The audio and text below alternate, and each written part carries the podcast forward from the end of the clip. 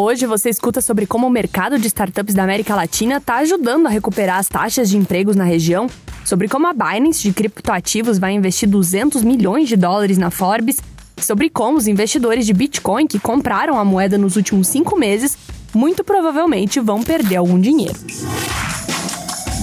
Esse é o da Bloomberg.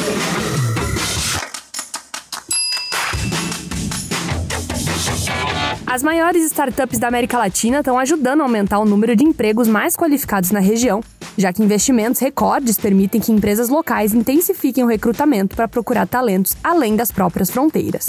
De acordo com o um relatório da empresa de gestão de folha de pagamento Deal, a taxa de crescimento de contratações na América Latina para cargos como engenheiro de software e executivo de contas aumentou 286% no segundo semestre de 2021, mais do que em qualquer outra região do mundo.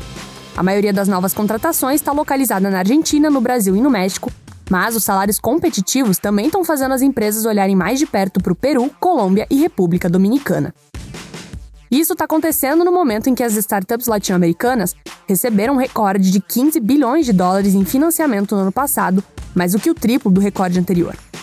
Outro dado interessante é que o número de empresas estrangeiras contratando na América Latina subiu 156% no segundo semestre de 2021, mais do que em qualquer outro lugar do mundo, em parte graças às possibilidades geradas pela mudança para o trabalho remoto. Próxima notícia. A Binance Holdings, controladora da maior exchange de criptomoedas do mundo, está fazendo um investimento estratégico de 200 milhões de dólares na Forbes, editora de notícias de mais de 100 anos. Patrick Hillman, diretor de comunicações da Binance, e Bill Chin, chefe da Binance Labs, o braço de capital de risco, se juntarão ao conselho da Forbes quando a transação for concluída. A Forbes concordou em abrir o capital no ano passado por meio de uma fusão com a empresa de cheques em branco Magnum Opus Acquisition. A combinação de negócios deve ser concluída ainda no primeiro trimestre de 2022, com a empresa sendo negociada sob o código FRBS na Bolsa de Valores de Nova York. E tem mais. E falando em criptomoedas, a queda do Bitcoin desde o preço máximo atingido em novembro foi tamanha que o comprador médio nos últimos cinco meses provavelmente estará perdendo dinheiro até que a criptomoeda volte à casa de 47 mil dólares.